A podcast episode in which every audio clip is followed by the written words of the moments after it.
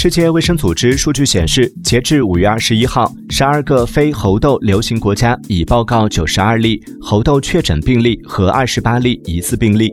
世卫组织预测，全球猴痘病例可能进一步增加。猴痘主要在西非和中非地区流行。非洲大陆之外的首次猴痘疫情于二零零三年出现在美国。